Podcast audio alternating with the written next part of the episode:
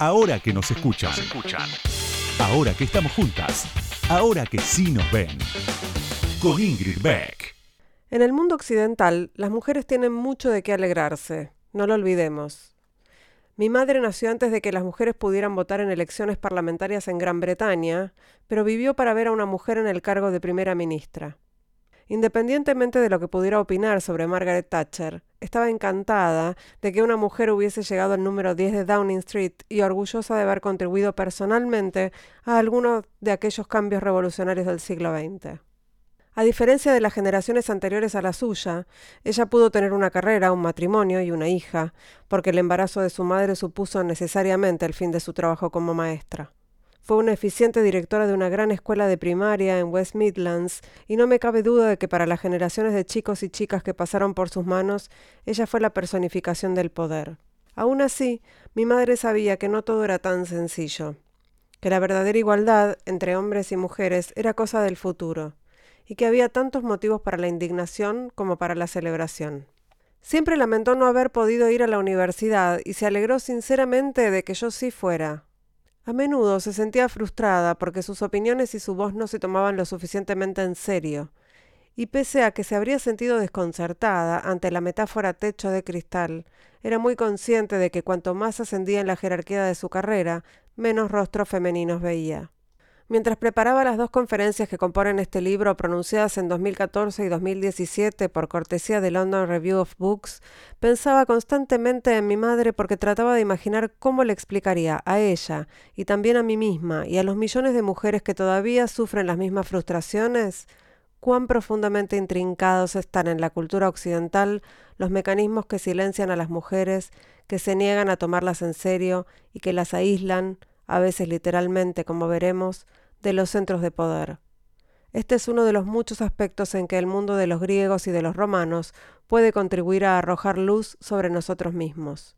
En lo relativo a silenciar a las mujeres, la cultura occidental lleva miles de años de práctica.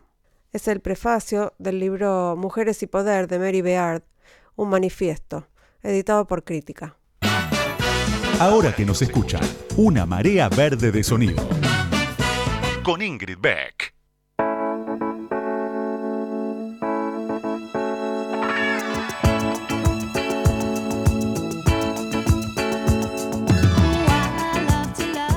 Buenas noches, buenas noches, bienvenidas, bienvenidas, bienvenidos, bienvenidis a todos, todos, todas, todes, a todo el mundo, bienvenidos a todos quienes eh, nos están escuchando del otro lado.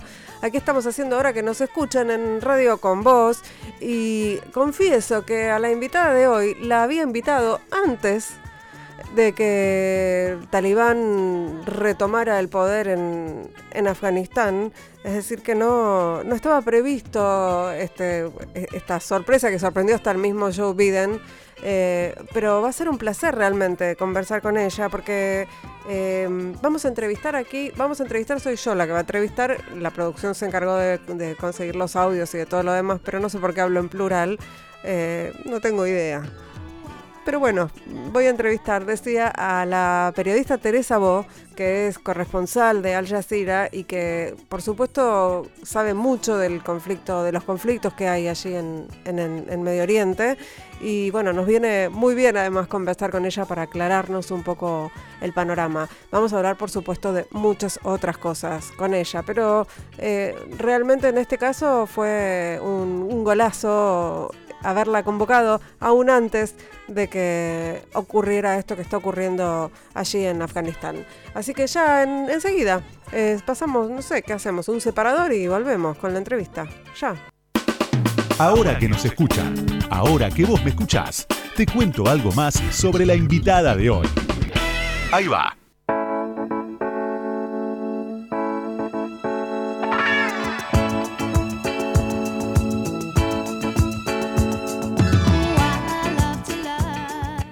Teresa estudió Relaciones Internacionales en los Estados Unidos, hizo una maestría en Paz Internacional y Resolución de Conflictos Armados, estudió árabe y comenzó a trabajar en una ONG que fomentaba el diálogo entre comunidades en conflicto.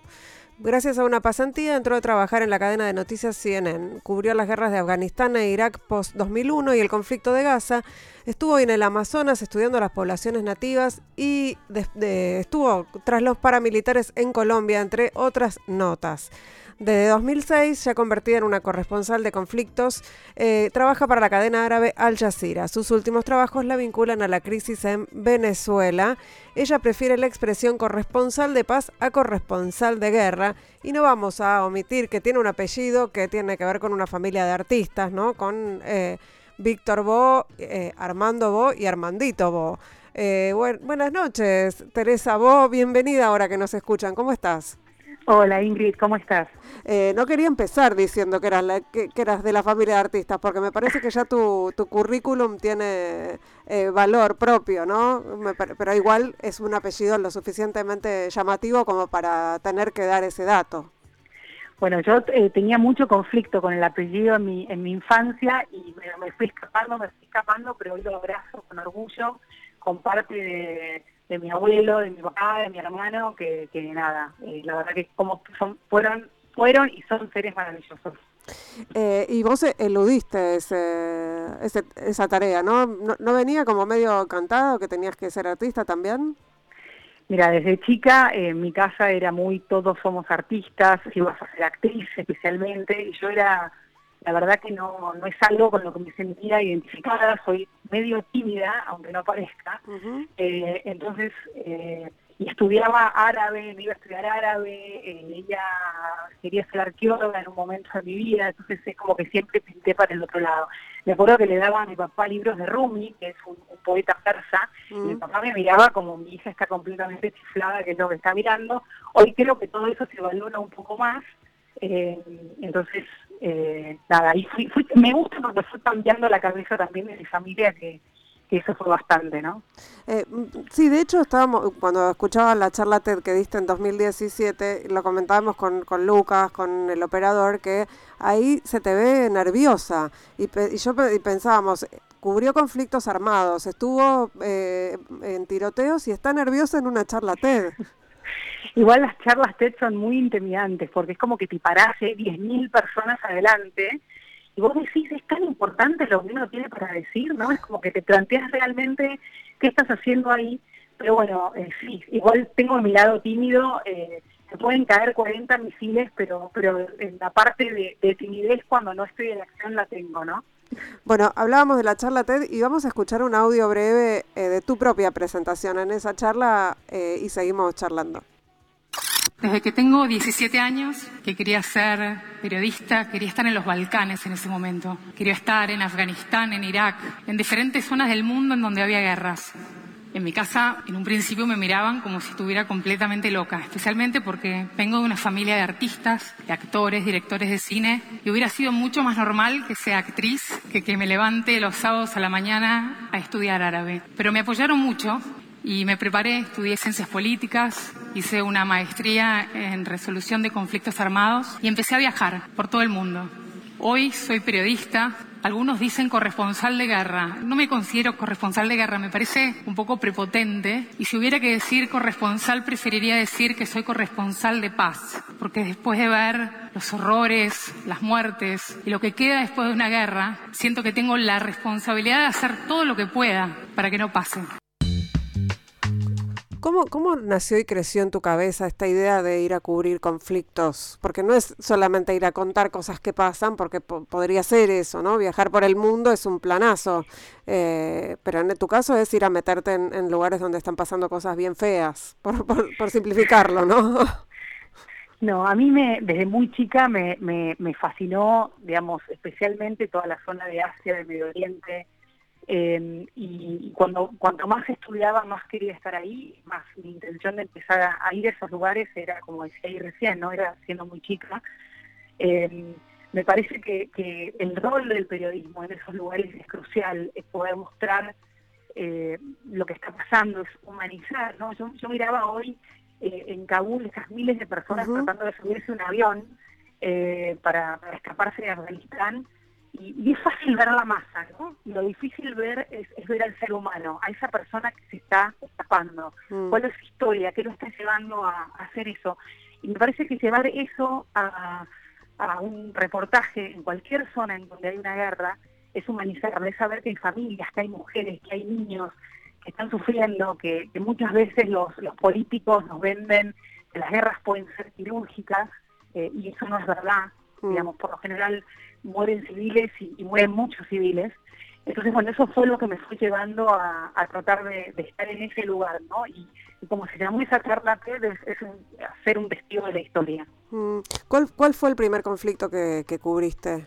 Bueno, yo empecé desde chica a ir bastante a, Medio Oriente, fui a Israel, a Gaza, Cisjordania, eh, y después, bueno, recorrí mucho Medio Oriente, después seguí yendo hacia Afganistán, eh, viví tres años en Irak, eh, y bueno, de ahí seguí, en, volví a Afganistán varias veces para, la cadena para el trabajo, eh, y ahora estoy más que nada trabajando en América Latina porque cubro mucho la región. Yo acabo de volver ahora de, Colombia, estuve cubriendo la crisis de migrantes, que son miles y miles y miles de personas que se están animando a cruzar lo que se llama la selva del Darién, que divide Colombia con Panamá. Eh, y eh, bueno, ahora estoy cubriendo eso desde aquí. Que, bueno, después si querés te cuento lo que es ese lugar, porque es una de las cosas más tristes que cubrí en mucho tiempo. Sí, me interesa eh, ahora, ya que te tengo acá, voy a aprovecharte eh, para, para, comentar un poco la situación en, en, Afganistán, algo que dice el presidente de Estados Unidos, Joe Biden, que casi que se lo sorprendió, ¿no? Parece él sorprendido por, por, por esta situación. Y quería preguntarte, bueno, ¿cómo ves vos? Porque una, una cosa es, esto de que ahora todo el mundo es especialista en, en Afganistán y en el Talibán, y, y, vos que estuviste ahí viviendo y conocés eh, cómo qué pasa ahí, ¿no? ¿Quiénes son las personas que están involucradas además?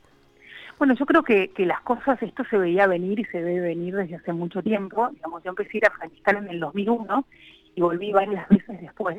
Eh, y en todos estos años, bueno, fue lo que fue la intervención de Estados Unidos y de la OTAN, con intentos de contener a los talibanes. Todos sabíamos que siempre en verano empezaban los ataques de los talibanes y siempre los iban conteniendo, pero eso era un costo altísimo para la población civil. Mm. Había estos llamados ataques quirúrgicos en contra de líderes talibanes, en esos ataques quirúrgicos había un montón de muertes entre civiles, a mí me pasó de ir, había una boda y eh, mataban a gente en esa boda y, los talibanes seguían existiendo, es decir, mm. la cantidad de abusos entre la población civil que se cometió fue enorme. Eh, más allá de lo que bueno terminó desencadenando en esta salida, ¿no? que fue también el fracaso del entrenamiento de las tropas afganas, entre otras cosas. Entonces se cometieron un montón de errores, pero lo que sí avanzó en todos estos años fue el rol de la mujer. Mm. El rol de la mujer, eh, a mí me pasó cuando llegué a Afganistán por primera vez, de hablar con chicas que tenían la cara quemada con ácido, que se mm. levantaban el buque y me mostraban la cara destruida por haber ido al colegio, o de mujeres periodistas que tenían amenazas de muerte casi a diario por hacer su trabajo, eh, o de una mujer que se levantó eh, el gusto otra vez, yendo a votar por primera vez, y dice, por primera vez soy ciudadana y puedo votar, ¿no? Mm. Estaba leyendo recién también, ¿no? El 60% de las mujeres en una universidad en Afganistán, que es en Herat, eh, son mujeres, tienen mejores notas que los hombres. Estas cosas no pasaban mm. hace 20 años. Eh, bueno, eso es todo lo que está en riesgo hoy, ¿no? Yo creo que es importante ver qué pasa en los próximos días. Los talibanes volvieron y dicen que no van a perseguir a las mujeres, están declarando una amnistía. Hay que ver si eso ocurre, pero creo que lo que sí cambió, Ingrid, es, es la presencia de la sociedad civil, no mm. solo en Argentina, sino en Afganistán también, ¿no? Eso es algo que pasó eh, en todo el mundo. Y hoy en día en Afganistán hay un montón de organizaciones de mujeres están ahí y hoy, por ejemplo, estaba viendo mujeres que salen a la calle a reportar, mm. pese a que están a los talibanes en el poder. Estaba viendo una periodista en un canal de televisión afgana entrevistando a un líder talibán. Eso era impensable hace 20 mm. años. Entonces yo creo que hay muchas mujeres hoy que están dispuestas a poner el cuerpo, a dar esa lucha que tienen que dar para, para, que, para no perder todos esos derechos que ganaron en estos años. Eh, pensaba en, esta demanda, ¿no? De, de, ¿qué, estamos haciendo, porque, porque me, quedé impresionada también por lo que pasó alrededor del mundo, que no fue solo acá en la Argentina, en donde ella roza el ridículo, pero también a las feministas españolas, ¿no? Que se nos empieza a exigir a nosotras que, ¿qué, hacemos nosotras por las afganas? Y las afganas están haciendo bastante, me parece, por sí mismas, y eso que me imagino que vos estás viendo alrededor del mundo, ¿no? Que son estas redes invisibles entre, entre mujeres, eh, pero que se dan eh, en, en, este momento. O sea, de alguna manera estamos, la, la sociedad civil está haciendo red de contención para otras mujeres en otros lugares del mundo. Por supuesto, yo creo que eso es algo que va a crecer y que se va a visibilizar más, y que son procesos naturales, es decir, es muy difícil, y te lo digo porque yo trabajando allá, a mí me ha pasado cuando ves cosas horribles, ¿no? Mm. Que pasan con las mujeres. Yo no soy quien para ir a cambiar esa cultura. Esa es una lucha propia, que la tienen que dar ellas. Yo las puedo ayudar, te podés asesorar, o puede haber organizaciones eh, de mujeres que las hay, y hay muchísimas en Afganistán hoy en día, que están, como te decía, arriesgándose la vida, apoyando mujeres el momento que ellas lo pidan, yo creo que, bueno, tiene que haber, va a haber eh, presencia internacional, pero los procesos son propios. Mm. Es muy difícil decirle a una mujer, te tenés que liberar. Eh, a mí una vez te cuento algo que me pareció muy interesante. Yo tengo una, muy amiga que es abogada en Jordania, ¿no? Y ella usa un hijab, se tapa la cabeza. Y claro, me miró y me dijo, ¿vos crees que vos sos más libre que yo por ponerte un bikini? Y me quedé pensando, y, y creo que soy todas, digamos, ella es abogada, es una mujer de derechos humanos en Jordania. ¿Quién soy yo para decirle que la revelación es poder mostrar mi cuerpo? No, yo creo que los procesos son propios, eh, sí hay ciertas cosas que, no se toleran, no esto de tirar ácido a una niña, mm. o digamos, pero sí creo que hay procesos internos en Afganistán que hoy se están dando o que se dieron todo este tiempo, y el gran desafío hoy es ver cómo se adaptan en este momento, ¿no? Cómo siguen dando esa lucha. Estamos aquí hablando con Teresa Bo, que es periodista, es corresponsal de Al Jazeera, eh, ahora está trabajando en América Latina, pero ha trabajado en, Medio Oriente y ha cubierto de todos los conflictos internacionales que, se imaginen. Eh, vamos a ir a escuchar un tema, vamos a escuchar un, ay, a mi banda favorita, vamos a escuchar Café Tacuba María y enseguida estamos de vuelta con Teresa Bo, no se vayan. Ahora que nos escuchan, con Ingrid Beck, hasta la una.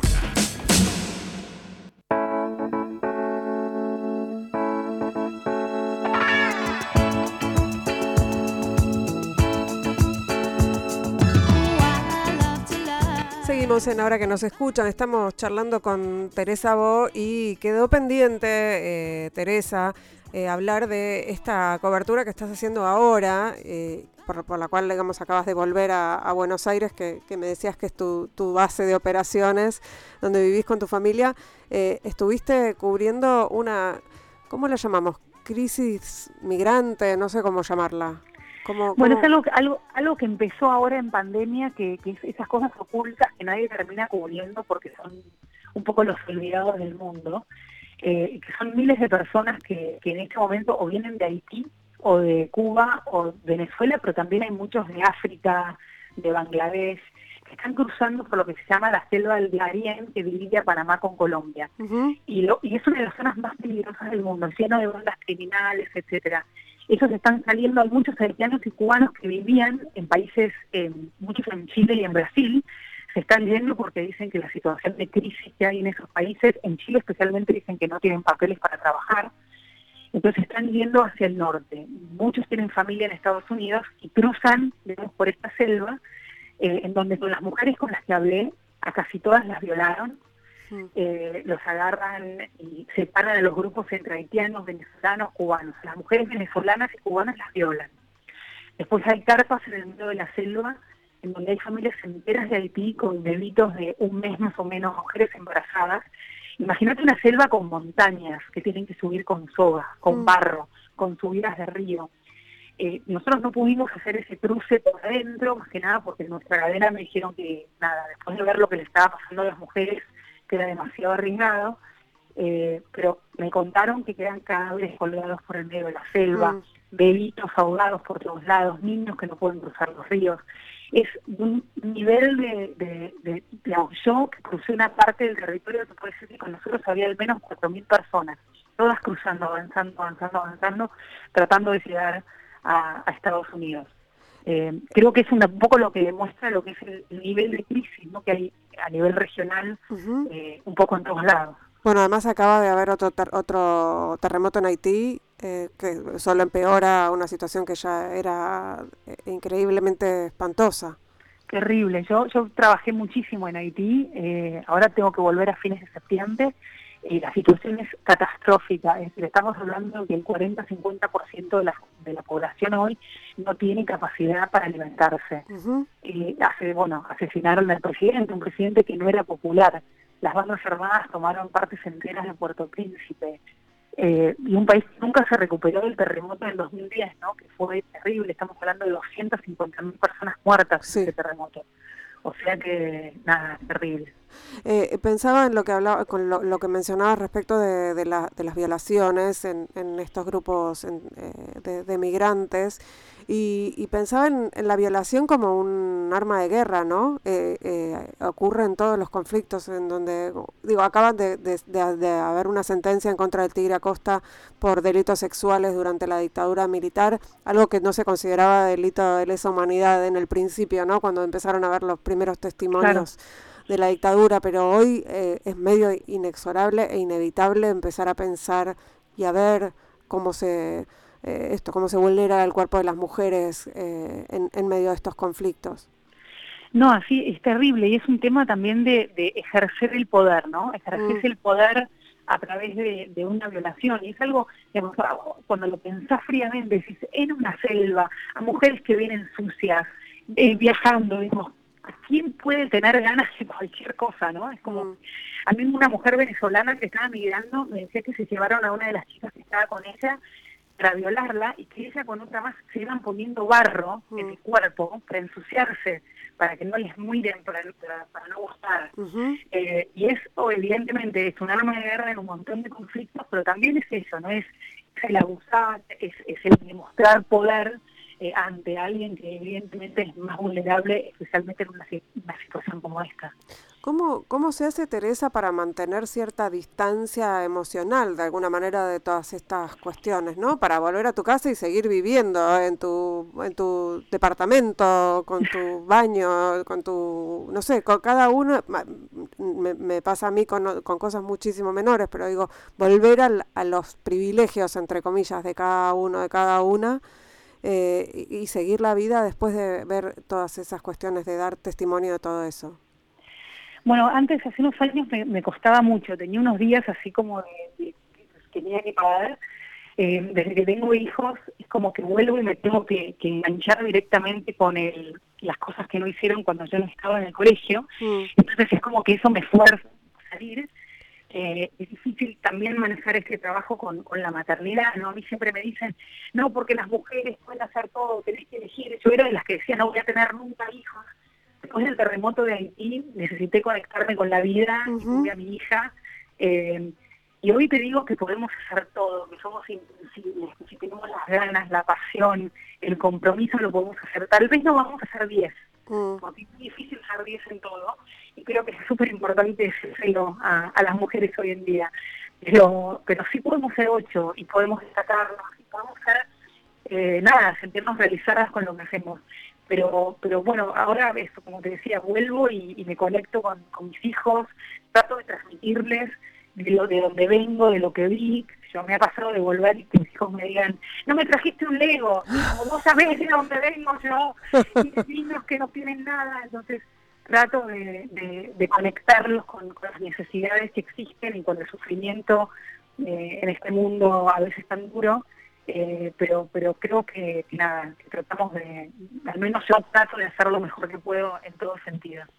Eh, vos decías en, una parte de tu, de tu charla, te tomo tus palabras, que eh, en general desde el periodismo se trata de ser imparcial, digamos, pero a veces hay que hacer eh, denuncias, ¿no? que no se puede ser, ser imparcial. Y pensaba en qué, en qué circunstancias vos tú perdiste la, la por, por, llamarlo de alguna manera, ¿no? O, o dónde te tuviste que denunciar porque ah, muchas veces, la mayor parte de las veces, quienes no estamos en los territorios opinamos y, otra gente opina sin, digo, se me ocurre el conflicto en Medio Oriente, el conflicto, en su momento el conflicto entre Israel y Palestina, o, ir a la franja de Gaza y ver ahí qué es lo que está pasando, ¿no? Más allá de lo que se diga alrededor, estar en el lugar de los hechos te, te pone en, eh, en una posición completamente distinta de, de mirar las cosas desde afuera.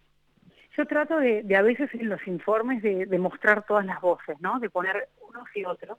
Y me ha pasado que me he sacado, digamos, siendo 100% honesta, cuando, por ejemplo, en el terremoto de Haití no llegaba asistencia humanitaria, entonces empezar a los gritos de cómo puede ser que acá no se nada, ahora que en Twitter a veces me vas a ver que me enojo bastante con determinadas situaciones de injusticia. Creo que uno trata de mantenerse imparcial de, de, mantener, digamos, la, la, cordura, ¿no? Porque a veces cuando te rodea el sufrimiento, cuando te rodea la injusticia, puede ser muy difícil.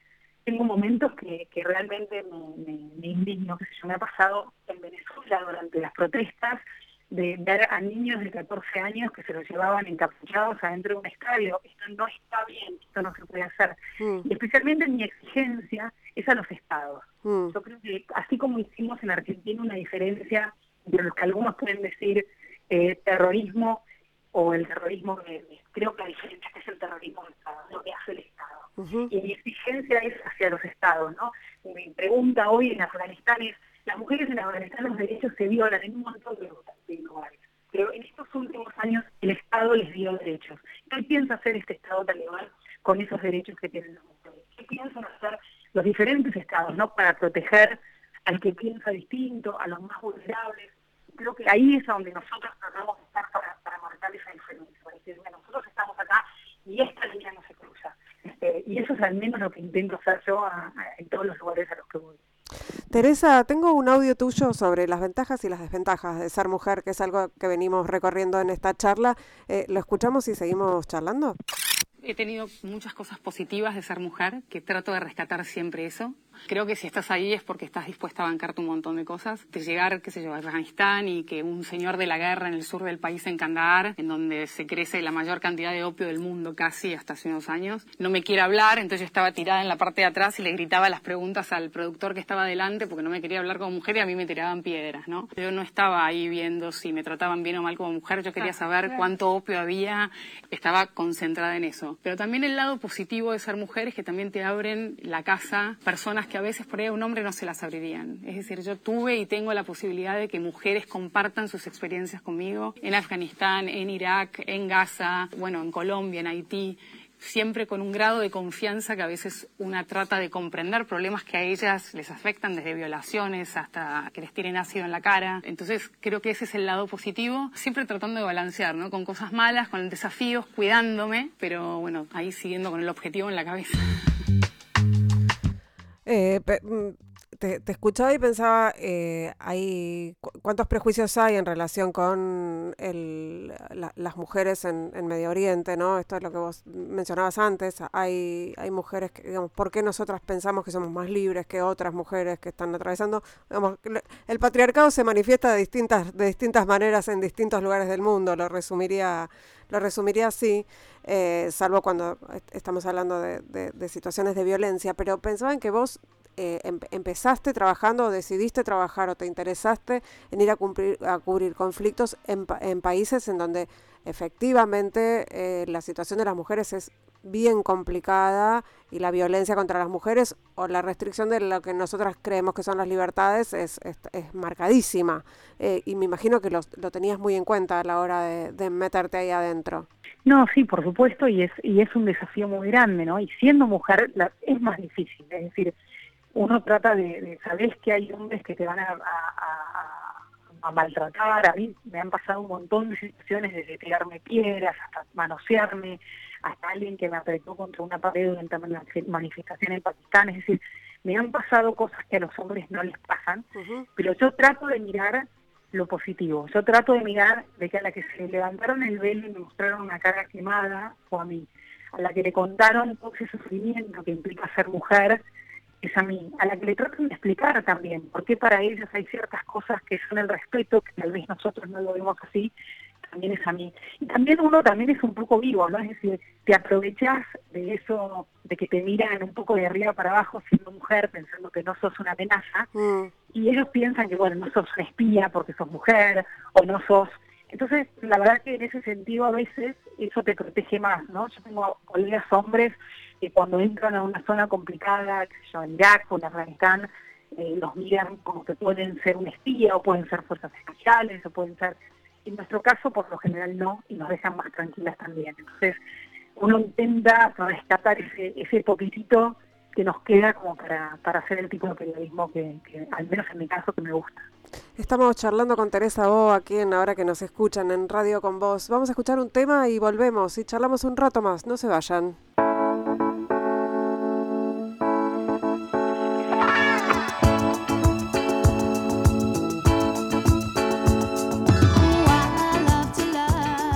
Estamos en el tercer bloque de ahora que nos escuchan, charlando con Teresa Bo, periodista, corresponsal de paz, como gusta decir. Ojalá, ¿no? Fuera así. Ojalá fuera así. Em, eh, pensaba en, de las historias que, que, fuiste, que fuiste cubriendo y hablábamos recién de la de la violencia que sufren las mujeres en, en algunos países de, de, Oriente, de Medio Oriente, pero hay países de América Latina en donde compiten cabeza a cabeza, ¿no? Pensaba en México, por ejemplo, en donde además estuviste eh, cubriendo desapariciones.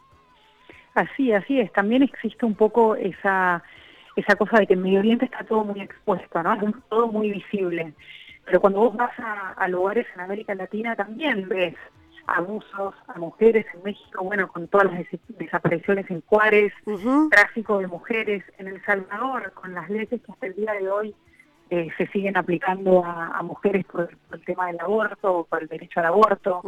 Eh, pasan cosas, a veces no son tan expuestas porque no hay un velo, porque hay una religión, pero sí hay una cultura, ¿no? Y hay una cultura eh, muy machista en muchas sociedades, bueno, muchas sociedades latinoamericanas, eh, y que para mí lo que termina haciendo la diferencia es lo que te decía antes, ¿no? Es que haya un Estado que proteja, que garantice, eh, que dé acceso, y eso es lo que, lo que hace que sea diferente. A veces en nuestros estados es difícil llegar a zonas más rurales, yo hablando de México, o a zonas más alejadas de la ciudad, en donde las mujeres son mucho más vulnerables. ¿no? Aquí en Argentina también, cuando vas a, a muchas zonas del interior, que te das cuenta que el acceso a un montón de cosas es mucho más difícil. Y, y de, de, todas estas, de todas las, las coberturas que hiciste, ¿cuál, cuál llevas así en tu, en tu corazón como, como una de las que más te haya impresionado? No, tengo, tengo muchas cosas que, que me marcaron, digamos, viví en Irak tres años, o sea, eso fue una etapa que fue súper enriquecedora, fue muy difícil, eh, porque bueno, vi como fue la invasión de Estados Unidos, lo que vino después, al principio toda la gente decía bienvenida a Estados Unidos, tres meses más tarde veías a cómo se iba armando la insurgencia, y bueno, fueron años muy, muy intensos, de mucho trabajo, de, de amigos muertos, entonces fue, esa etapa fue muy difícil. Teresa, perdón porque me intriga, ¿cómo, ¿cómo resolviste vivir allí? O sea, más allá de, la, de la exigencia laboral, hubo una decisión tuya de me quedo, me quedo acá, me quedo todo este tiempo.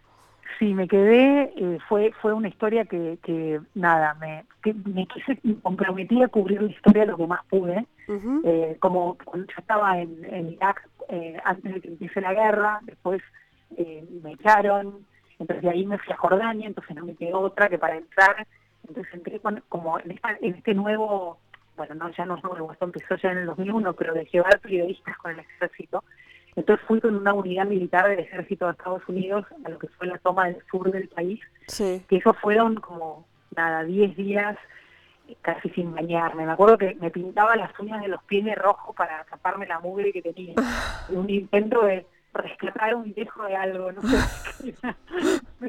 de elegancia. Viste cuando te miras las pies esto es un horror, pero bueno, fue duro, porque aparte había que caminar por el desierto, subirse y bajarse de helicópteros, entrar en militares, ellos tomaban una ciudad, después nos quedamos, me acuerdo de llegar, por ejemplo, a... Y, también fue difícil periodísticamente, ¿no? porque vos estás con ellos y hay momentos en que te ayudan. Y yo decía, esto lo tengo que denunciar. Eh, había cosas que, la verdad que las veías y en ese momento no eran tan terribles, más allá de que nosotros estábamos todos eh, muy en contra de la guerra, porque era una guerra que no estaba fundada en nada sólido, no había demostración de que, de que se había demostrado que Saddam tenía armas de destrucción masiva. Pero sí vimos situaciones terribles, ¿no? De ciudadanos iraquíes viniendo a buscar ayuda y que no se la podían dar, los detenían o los maltrataban, eso sí pasaba eh, llegar a, un, palacio de una de las mujeres de Saddam Hussein, que eran estos palacios de 20.000 metros cuadrados, ¿no? Enormes, todo con oro por todos lados. Y me acuerdo que no me bañaba hace como una semana más o menos, y, llegamos a un lugar y tenían desodorantes, hay un lugar que tenía todos perfumes, cremas, eh, remeras, ropa. Yo venía con una mochilita, y me acuerdo que lo único que buscaba era desodorante, a ver si Pero bueno, nada, son anécdotas, pero mi estancia era que eso. Yo me fui, dije, acá me voy a quedar, eh, me terminé quedando tres años, eh, en donde vi como, como recibían a Estados Unidos, porque era muy loco, ¿no? La gente te preguntaba cuándo vienen los americanos antes de la invasión, porque no sabíamos que Saddam torturaba, mataba, desaparecía, casitas a kurdos, era como, como una, bueno, una dictadura terrible, entonces había un sector muy fuerte eso, pero bueno, eso duró hasta que tomó eh, el caos la ciudad, empezó lo que fue la insurgencia, lo que fue la resistencia en contra de las tropas de Estados Unidos, también en una guerra muy grande, ¿no? Entonces eh, me quedé tres años eh, y eso lo tengo en mi corazón. Y otra cosa que me marcó muchísimo fue el terremoto de Haití, que no fue un terremoto, que no fue un, un conflicto armado, pero las crisis humanitarias más grandes que cubrí en mi vida. Es decir, me acuerdo de entrar al día siguiente por República Dominicana y de caminar a padres, ¿no? De ver fosas comunes con 7.000 personas. Eh, y es una historia que, la tengo muy en mi corazón y me puedo siempre que puedo Haití, porque son esas historias olvidadas, ¿no? O el primer país libre de América Latina, la primera revolución de esclavos, mm. los primeros gobiernos de en, en del primer embargo en la historia que se hizo, un embargo en donde Francia, Inglaterra y Estados Unidos no comerciaban porque que los esclavos se gobiernen a sí mismos era un mal ejemplo, ¿no? Y desde eso nunca se pudieron recuperar y es un país al que, al que trato de volver siempre. ¿Y qué, cuáles son tus próximos planes, Teresa? ¿Cuál es tu próxima, tu próximo desafío? Por ahora sobrevivir la cuarentena, intentando, mirando televisión de todas las cosas que están pasando y tratando de no frustrarme. Pero bueno, más allá de eso, eh, nada, ahora estar en Argentina, eh, viendo si tengo que ir a Haití en, las próximas semanas, eh, y con los viajes seguramente me tocaré en las elecciones en Venezuela, eh, bueno, ahí viendo a ver qué, me depara. Entonces es difícil organizarse. ¿Cómo, cómo, te, ¿Cómo te cambió la corresponsalía en, en pandemia? ¿Cómo...? Porque Fue un, un, desafío enorme, la verdad que más que nada con la cabeza, ¿no? Fue un cambio de, de rutina, eh, de maternidad, es decir, yo la verdad que eh, cuando estoy estoy muy presente en la vida de mis hijos, además cuando nació mi hija no la podía dejar, la llevaba conmigo, entonces mi hija su primera comida fue en Colombia, habían matado a un jefe de las FARC, entonces ella se en un hotel que yo tenía una niñera, es decir, trabajaba para pagar la señora que venía conmigo, que, es una de las personas más importantes en mi vida, y, entonces la llevaba a los cuatro meses a un lugar, después toda la muerte de Chávez en Venezuela, después íbamos a los procesos de paz en Cuba, y los primeros tres años mi, hija venía conmigo, eh, ahora ya se quedan acá, van al colegio, son grandes, Em, y, bueno, está esto presencia de la exigencia de los padres de nosotros ser maestros, para mí fue muy un desafío enorme, me, mm. costó muchísimo, eh, me costó muchísimo quedarme quieta, eh, pero bueno, creo que trato de pensar que de todo aprendemos, ¿no? Que, son esos desafíos que se nos presentan, que hay que superarlos. Yo decía, si sobreviví de verdad, no puede ser que no sobreviva esto, ¿no? Bueno, ahí fue. Y, y la, la, lo que pasa en la Argentina te debe aburrir mortalmente. Sí, ¿sabes qué me pasa con Argentina? y me da tristeza. ¿Te da? Perdón, te, perdí justo la voz. Te da, me, da mucha, me da mucha tristeza, porque son mm. esos países que, que cuando vos ves horrores en tantos otros lugares, eh, decís, no puede ser que no nos podamos poner de acuerdo. Es decir, vos acá no tenés ni los abusos que pasan, si querés que traigamos una América Latina, ¿no? No tenés los conflictos de México, no tenés los conflictos de Brasil. Eh, acá hay un montón de derechos ganados, que eso sea es algo, aquí yo el otro día hablaba con alguien en Cuba, ¿no? Que me decía, no, porque nosotros tenemos salud, educación, nosotros tenemos salud, educación, y no hubo una revolución. Mm. O sea, valoremos lo que tenemos.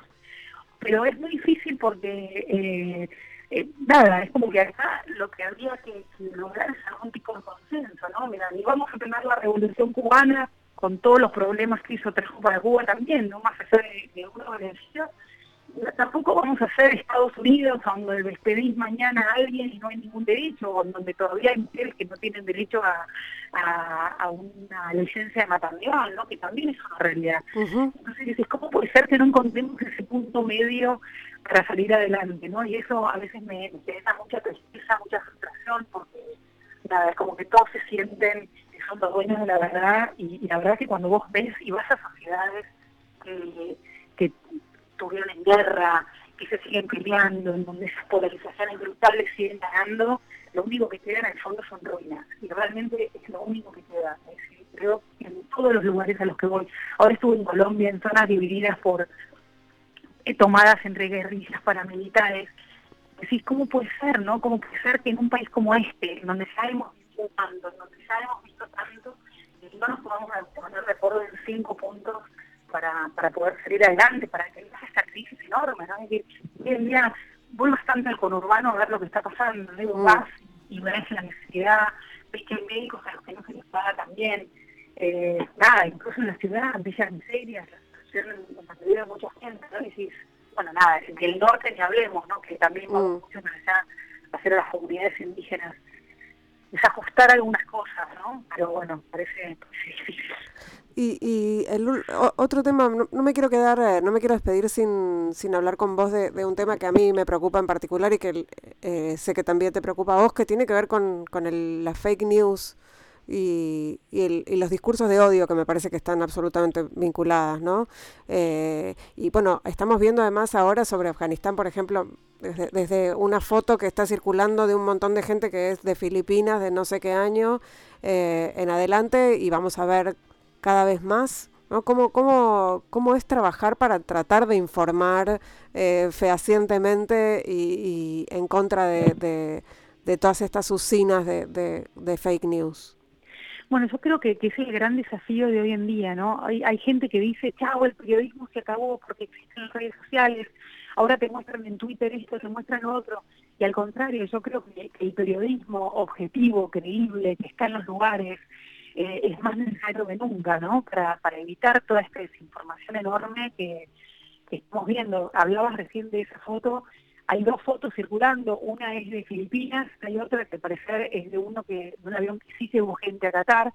El tiempo que lleva, ¿no? Tratar de, de, encontrar estas estas estas noticias. Recién otra que estaba viendo también, que es una, una falacia, la verdad, que es una corresponsal de CNN, que aparece en una foto sin velo y en otra con velo, toda tapada con los talibanes ahora.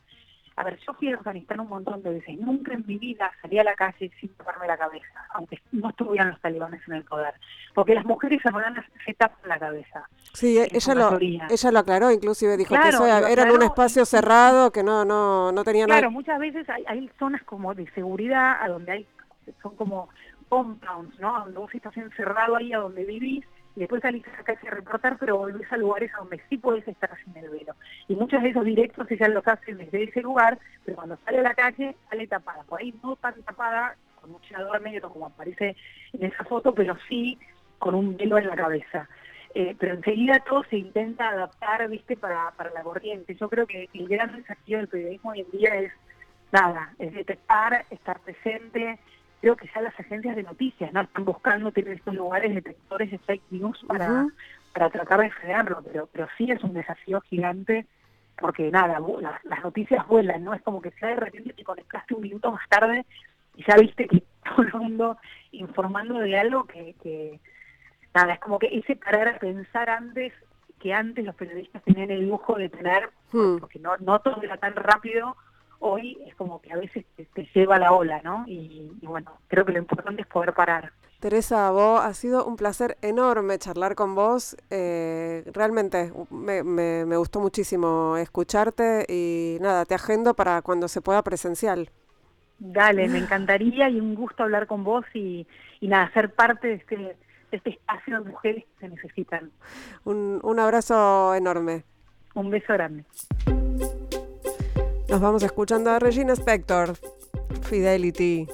Hicimos este programa en la operación técnica Lucas Rodríguez Perea, en la musicalización Sergio Cirigliano, en las redes Laura Petraca y en la producción Mariana Boca. Hasta el próximo miércoles. Chau.